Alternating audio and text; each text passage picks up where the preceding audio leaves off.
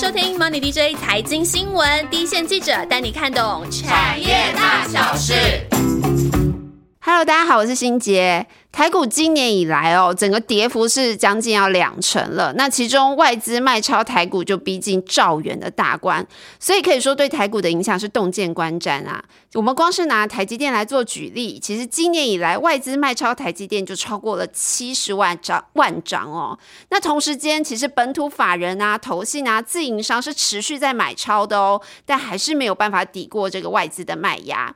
那其实不用我说这些例子，其实外资对台股的影响，投资人感触一定都非常的深。那尤其这些外资报告，就好像是科技股啊、全职股啊的生死令一样。所以，我们这一次呢，就特别请来在外资 sell 赛还有 buy 赛都已经待过的前外资分析师叶昌明 Cindy。哎，大家好，你好，我是 Cindy。C i n y 在外资圈，大家刚跟我说是十六年啊，十六年后他就退休了，非常的早。那他历任瑞银证券啊、瑞士信贷证券，还有巴克莱研究证呃证券研究部的主管。其实他是外资圈相当少见，是专门针对产船产做研究，然后可以做到一线明星分析师的。现在真的是给他戴了非常多的高帽子，希望他等一下 要好好的帮大家透露一下这个外资交易的秘辛，然后还有我们一般散户投资人要怎么样来解读外资的报告。OK 吗，Cindy？OK，好，那我们就开始。那首先我们要请 Cindy 帮大家科普一下，到底 sell side 跟 buy side 可能比较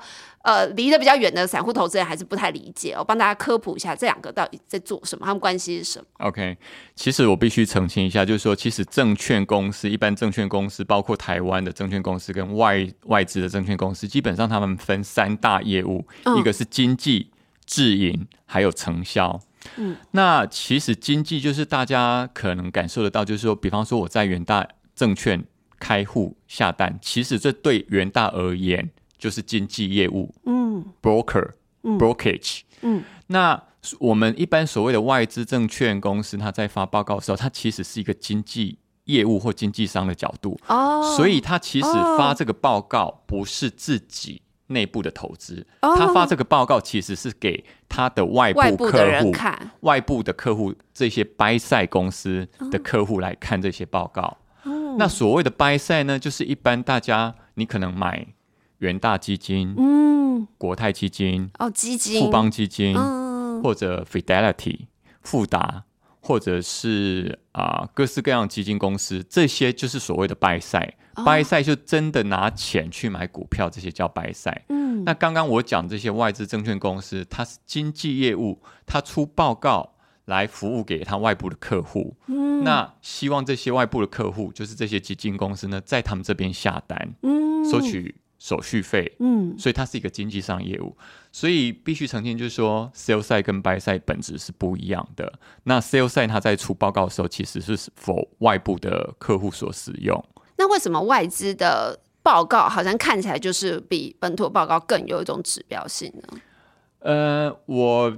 不知道可不可以这样讲，就是说外资的报告基本上它从啊基本面还有啊 compliance 就是法规面。它的要求跟严格，大致上，我讲大致上不是表示所有 apply to 所有的情情况，就是说大致上它的要求会比较多，也比较高。法规上有。对，还有基本基本面的要求，比方说我今天要出品，就是初次纳入平等叫 initiation，嗯，它可能要求你这个报告至少要写二十页、三十页、四十页，不一样。那可能国内券商他可能要求就不会要求这么多哦，对，所以就更严谨的意思。呃，我觉得应该是可以这样讲，没错啦。了解，那我直接问一个。大家其实这段时间以来最好奇的点，就是赛在到底在出报告的这个时间点，散户看到或者是散户从新闻上听到这些报告的时候该怎么解读？我会这样问的话，就是大家印象很深嘛，就是今年最出名的例子就是台积有一段时间，就是外资疯狂出报告说买进买进买进，可股价是狂跌，而且实际去看就是。掰赛他们是一直在狂卖，嗯，那大家就会好奇说，哎，这 sell 赛跟掰赛之间是怎么样交互的？是什么样的一个作用？怎么从我们从新闻上或者真正看到报告是这样，可是实际的动作又是另外一回事。我必须讲哈，因为我们如果搞清楚他们的本质，外资的报告、研究报告，它是经纪商出的研究报告，嗯，那实际买卖的是这些 buy side 这些基金公司嘛？是。那呃，你 sell side 就是说，你你出一个研究报告，不见得你这些 buy side 的客户他是认同的。好，这是很不一样的。嗯，我们如果是在对自然人或对散户的时候，我们可能是单向的沟通，就是。哦，我不小心拿到了一个，不管是国内券商或国外券商的研究报告，我看一看之后，我大概就消化了。那很多人可能就信了，对，对，因为觉得你你是第一手研究嘛，很有可靠度。对啊，但是 buy side 的话情况不一样。我接到 sell side，我接到这些外资证券公司的研究报告，buy side 他们也是有专业的研究团队，对，那他会看呃 A、B、C 啊 A 公司。A A 证券公司他出的这些报告合不合乎逻辑，或者他们自己内部可能有一些讨论，说他们不认同这些看法，所以反而有时候大家会看到说，呃，券外资券商在出买进的报告，但是客户在卖，那不是他们联合说要去操弄市场还是干嘛？嗯，其实没有那么复杂，而且基本上从。不管是 sell side buy side 的 compliance 来看，其实是不可能允许这种事情发生的。嗯，只是可能刚好就是你 sell side 你看的角度你觉得很好，但是人家 buy side 不认同，所以 buy side 他就不管你的报告，他就是卖。对，那散户看到这些报告的时候，到底要注意什么点？呃，我觉得其实散户会比较辛苦啦，我必须老实说，因为。对我而言，如果就是说散户他要看外资的研究报告，他最好应该是长期的去追踪看，呃，台湾有大概十五家外资证券公司嘛，哈，那每一个产业有不同的分析师，所以如果对于散户或自然人而言，我觉得他应该是长期去观察某某券商的某某分析师，他长期的 track record，就是他的长期的报告的绩效如何，那可能可以让他比较有一个。有一个呃依据去说我要不要 follow 他的一个 view，对，那要不然你只是光看新闻写某某券商目标价。目标价或看好，我觉得那个老实说帮助性不大，对，目标价的帮助性是不大，你要自己真正去看报告的内容，而且你要长期去 follow 说这个分析师他讲的是不是言之有物，他讲的东西后来是不是都有在验证。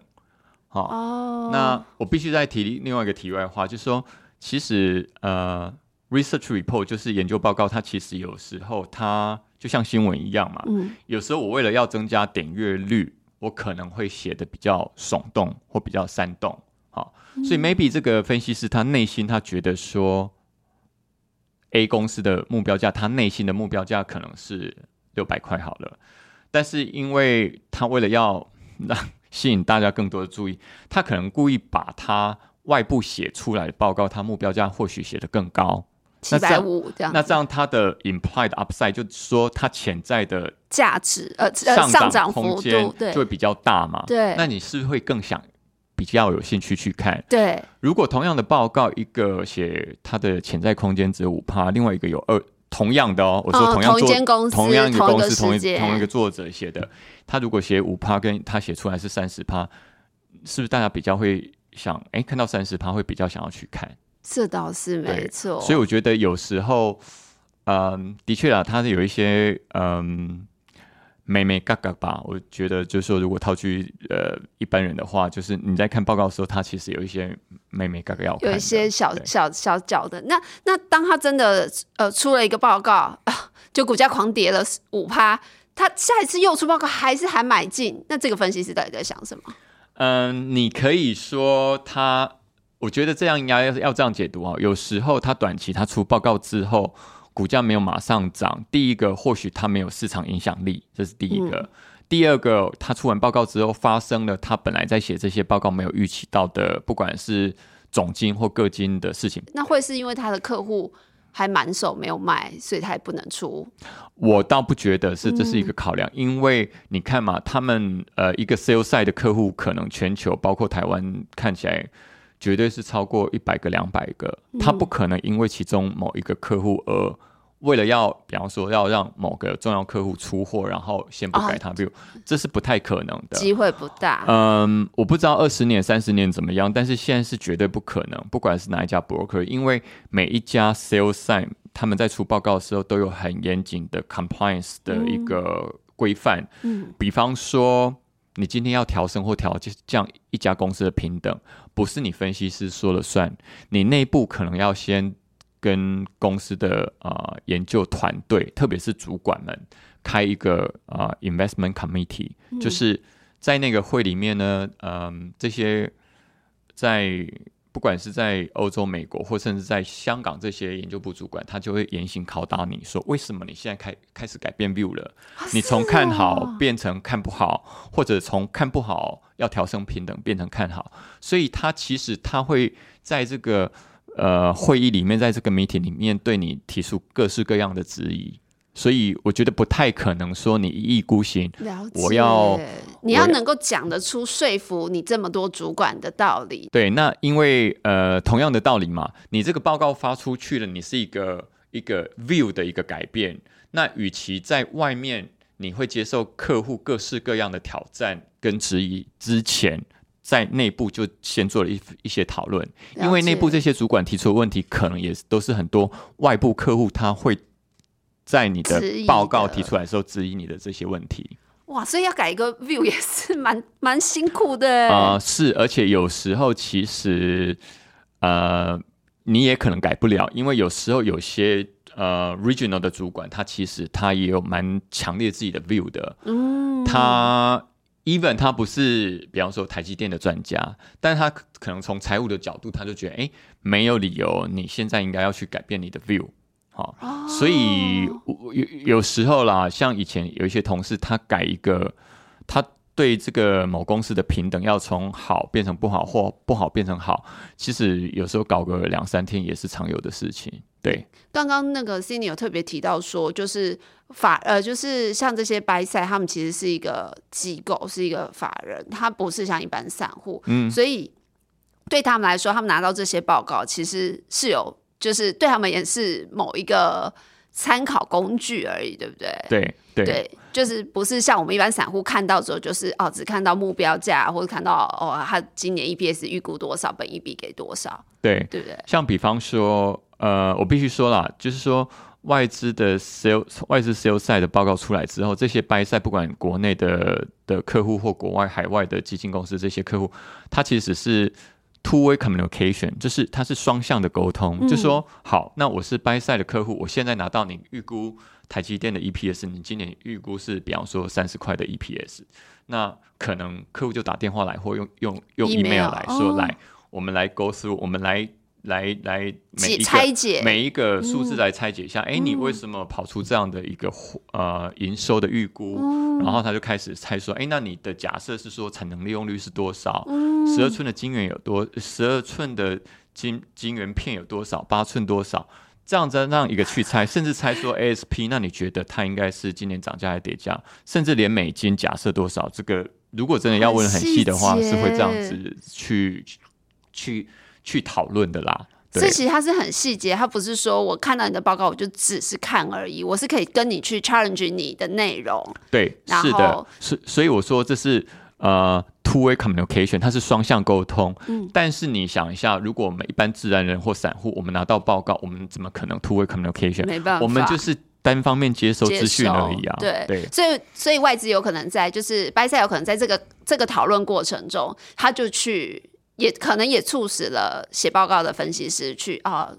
认同了白赛的看法，去改变他想法。他未必会再出一份报告来说哦，我改变了我的想法，什么什么。对，应该是说 sales 赛变成这些白赛的一个眼线，或者是他们的第一线的把关。就是说，哎，如果你在产业或你在台湾这边听到说，呃，台积的产能有开始变得好或不好。那甚至是从 IC 设计公司，不管是美国的 IC 设计公司或台湾 IC 设计公司这边去了解，说啊有没有客户增加订单或减少订单，而让他们自己去修改他们目前的看法。了解，所以重点你是他的眼线、耳目就对了，呃，而不是去帮他下决定的那个是人。没错。所以散户在看这些报告的时候，其实心态你也应该要调整。嗯你要去想象哦，掰赛的心态在看这些报告是用这样，嗯那、自己也是主要是拿拿这些报告去看第一线基本面，嗯嗯然后自己去去。去回推或者自己去估算，其实我自己采访经验也是哦。我觉得嗯上市贵公司、以台湾上市贵公司来说，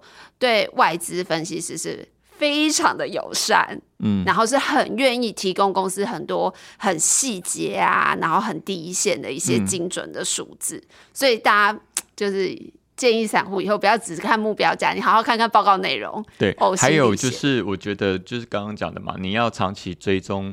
这一篇报告的作者，他长期以来他的 track record 是如何？对对，没对。错，长期追踪也很重要。嗯看你是不是长期都很信任他，那你对觉得他写的很对，很言之有物、有道理。那现在想要问的是说，如果进入一个看起来就是美股、台股都进入一个空头的循环，股票卖压很重的时候，那外资他们本身会有一些小内规或者什么的，让小资族需要特别留意吗？应该是说，我觉得，比方说这一波的修正，我想第一个是先从啊、呃估值，就是本益比开始修正嘛，嗯因为呃呃市场的资金缩水之后，那你本益比就先往下修。然后再来就是因为通膨的关系，导致各个公司的 EPS 也开始往下修。那因为股价是本益比乘 EPS，所以第一个是先修本益比，再修 EPS。那嗯，我们在看这些在市场在转折多变空，空变多的时候，我们就必须要看除了基本面之外，我觉得汇率还有这个流动性是两个，我觉得它会在跑在基本面之前。汇率跟流动性，对，嗯，汇率就是比方说，当美国联准会准备升息的时候，其实这些亚洲新兴市场的国家，他们就可能要面临说，接下来我的币我的币值就会我的我的币别就会开始贬值嘛。变对变弱势，嗯那变弱势，那你想一下，如果我是一个外资的话，我知道台币要开始贬，而且贬的幅度可能不止三趴一趴，他可能就先卖啊。哦，因为我我如果现在不卖之后，那有可能我接下来在呃台币大贬的时候，我可能是 maybe 赚的股价赔了汇汇差差，汇回去他们的 value 是更低的，所以它哦不管怎么样，他就是前提就是说好，就算基本面基本面面没有变，他先卖了再说。哦，这第一个嘛。那那那第二个就是流动性，就是说，当市场真的很恐慌的时候，这些掰赛他们也必须要被迫去卖一些本来他们还没有想要卖的股票，因为 again，掰赛是什么？掰赛是基金公司，当市场很恐慌的时候，它势必必须筹。筹措一些流动性，它必须准备一些流动性，对因为有一些基金的散户，基金的呃的的的投资人，他会来赎回嘛。嗯嗯那在你预期说接下来有很多恐慌性的赎回的时候，你如果没有备有这些流动性的话，那就会有问题。是，所以在空呃多转空的时候，的确有时候它呃股价的反应会超过实际的一个状况，也就是说。呃，在那个情况之下，之下会有一些恐慌性的卖压啦。哦，对，而且我们看跌的重的会越越跌越重、哎，呃，另外一个可能就牵乎呃关乎到说，呃，这些掰赛公司，不管是基金公司或者是寿险公司，他们内部有一个机制，就是啊、呃停损的问题。嗯哦，那每一家公司的内规都不太一样，有些是规定二十趴，有些是规定三十趴。那一旦触及到二十趴了，它不管怎么样，你就是要卖一些掉。哦，那你如果你如果真嗯的不卖，可能他会要求你写很多报告，为什么已经跌了二十趴你还不卖，嗯或为什么跌了三十趴你还不卖？嗯那就这些基金经理人或这些呃掰赛内部的这些人而言，他有时候觉得好吧，那我就卖，不然我 还要去写这么多报告，其实也很麻烦。对对，不如就遵照对内规，赶快对然后所以有时候。呃，流通性比较好的股票，卖压已经很重的股票，它有可能就会越卖越，就是你就觉得那个压力越来越明显，越跌越深。所以就是说，股票 always 都是这样子啊，它有时候超涨，就涨得比它应该涨得多，嗯，然后有时候超跌，跌得比它跌的该跌的还要多，对。那我们要怎么判断呢？像你在这个你的经历中，一定经历过空头。那那时候你又要去卖报告，可是就市场都不好啊，要卖什么给客户？要怎么跟客户报告？呃，我觉得这个如果在真的很空头的时候，其实 sales 或者当一个分析师，他可以比较提供的一个价值是在于说，那你去做研究之后，你来跟大家讲说。是不是现在就已经是最差最差的状况了？对对对，大家都想找超跌，所以我们就会去测算一个叫做 worst case scenario，就是最差情境的一个获利分析。嗯，比方说，我们就假设说，好，这个全球的呃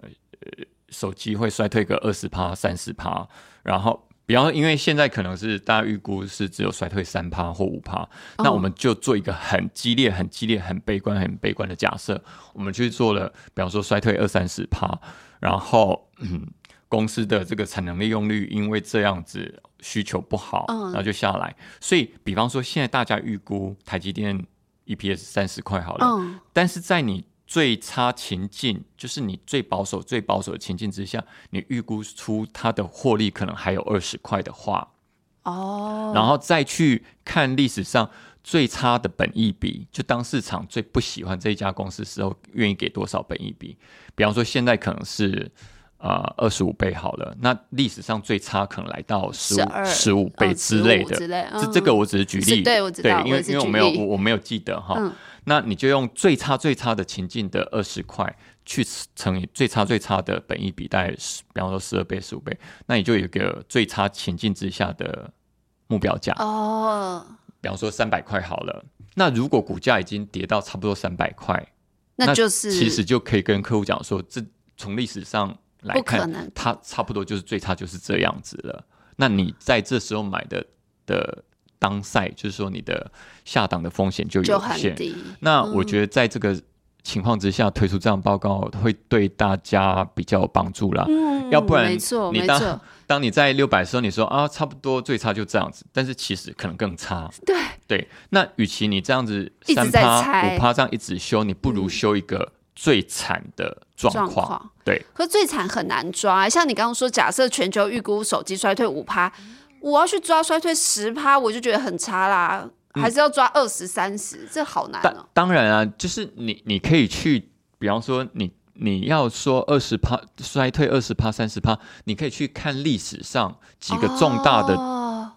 呃经济或金融的一个动荡的那时期的状况。哦哦哦，所以你还是要有凭据，不是凭着自己自己自己想象说，哦，就这些都有凭据的，包括本一比你也有凭凭据说在。呃，亚洲金融风暴一九九七年或二零零八年全球金融风暴的时候，那各个市场各个重要国家的市场本益比大概跌到多少？了解，而不是说哦，我觉得五倍是很保守，那为什么不是四倍？为什么不是四倍？对，是有个历史经验。哦，了解。所以这时候分析师就可以彰显自己的价值，就是我去提供你一个空头时候哪些东哪些股票已经到了。它基本上该有的价值了，其实不需要再超杀它。对，了解。那如果说有研究精神的小资族，其实就可以参考 C 你刚才很专业的建议哦，你自己去找出用这个方法去判断出哪些股票它的价值已经浮现了，那或许你自己就可以去做一些布局。那我们也很好奇，空头的时候外资他们的钱要放在哪里呢？他们会找安全标的吧？啊。应该分两个部分来讲哈，就是如果是以掰赛而言，我们分国内跟国外的嘛。国外的话，我想第一个先把钱撤回撤出台湾嘛，因为如果在空头的市场，就是可能是因为新兴市场的币别的问题嘛哈。那但是国内的话，我就国内的投信或国内的寿险公司，我觉得他们应该会是把钱呃撤到或 park 在所谓比较。啊，波动呃波动性股价波动性比较低，然后殖利率又还不错的哈，因为这些这些这些国内的 buy side 他们的 benchmark，他可能还是去跟国内的定定存利率来比嘛。那我如果今天我把钱，我是国内的投资人，我把钱抽出来，我放在银行，定存还是很低啊。对，那我我干脆就把这些钱，我先不要去。这时候当股市很波动的时候，我先不要去贪贪想它的 capital gains，我把它放在一个比较，就是说未来至少两年它的 dividend yield 还不错，那可能每年的股息、殖利率都有五趴，那这样的公司可能我觉得他愿意在那段时间 park 几个月或甚至更长的时间。嗯，所以这些这些公司相相对来说也可以有比较大的资金去稳着它，可以这样说，对不对？对对。那但是也不太可能会涨太多，对，因为你你看嘛，如果因为大家把钱都去买这些直利率概念股，那它的股价势必变高。股价变高之后，它殖利率就掉下来了，又没有吸引力了。对，哦，那下半年呢？现在 C 你如果针对下半，因为感觉上半年整个非常的动荡，下半年如果大家想要布局一些标的，C 你自己有没有一些心法可以给大家建议？呃，我觉得其实现在大家看的还是比较看 micro，呃，对不起，macro 的对比较保守的的的状况啦。那 macro 这边比较麻烦，就是 inflation 跟造成 inflation 就是呃，乌俄战争或者是所谓的供应链到底它的那个啊 shipment，就是说他们的运输到底畅不畅通嘛？那这个东西我现在看最新就是说，有些投研开始讲，可能美国的 inflation 可能会在十月达到高峰，那接下来可能会比较好。但是这个前提还是在于乌俄战争什么时候结束。我会觉得这个可能是比较，even 我自己可能现在也比较难回答的。嗯，那呃，但是选什么样的公司，我我我可能自己会比较保守，就是选未来两年至少它给你的值利率都还有五帕以上的这样的公司，会对会比较好。那其实我觉得。呃，最近有反弹啦，但我觉得现在要去找这样公司跟标的还是不少，所以我觉得大家可以花一些时间去看一下这样子。子率还有五趴是说今年呃，今年可以今年领到股息，相对股价还有，然后今年的获利你估算起来，明年大概以现在的股价也还可以有五趴左右。对，就是你你今年的，我想都确定是子利率是几趴了嘛，对不对？那明年的就是今年的获利多少，然后。会从这边拿出多少来配明年的股息？那这个就是你大概要知道他今年赚的钱会不会跟去年差不多。嗯，那如果跟去年差不多的话，我想公司基本上它配的这个。股息应该不会比去年来的低。今天非常谢谢 Cindy 哦，真的是跟我们分享了很多外资交易的秘辛。那我们下一集还要拜托 Cindy 来帮我们分享他真正的专业了，就是传产这一块。那我们就下集见喽，谢谢 Cindy，谢谢谢谢。哎，先不要关掉哦，还没有结束。最后呢，是想要跟大家聊一下。就是有没有注意到，我们这集已经是第九十八集了耶！默默的，我们这节目居然也快要做满一百集了。那针对一百集呢，我们团队有想了一个小小的庆祝活动，就是一百集要来一个特别节目。那到底这特别节目内容是什么呢？目前我们还在规划中。不过呢，想要先请大家来帮帮忙，就是如果你有什么想要跟我们团队说的话，或者是针对我们团队呢？比较软性的问题，都可以在这段时间呢上任何可以留言给我们的平台，比如说 YouTube 啊，或者是我们脸书粉丝团啊，或者是苹果啊，或者是任何地方都可以留言给我们哦。那这个问题呢，希望是比较软性一点，因为毕竟我们这九十九集都会聊一些比较产业比较硬的东西。那最后第一百集，希望是来一个我们粉丝互动，或者是说有什么比较好奇我们记者工作啊之类的问题，都可以留言给我们。那我们最后会选出最有趣的问题，然后最有趣的这位留言者，我们会送他一个小礼物。那希望大家一起来共襄盛举，参与我们的活动喽！我们就下期见，拜拜。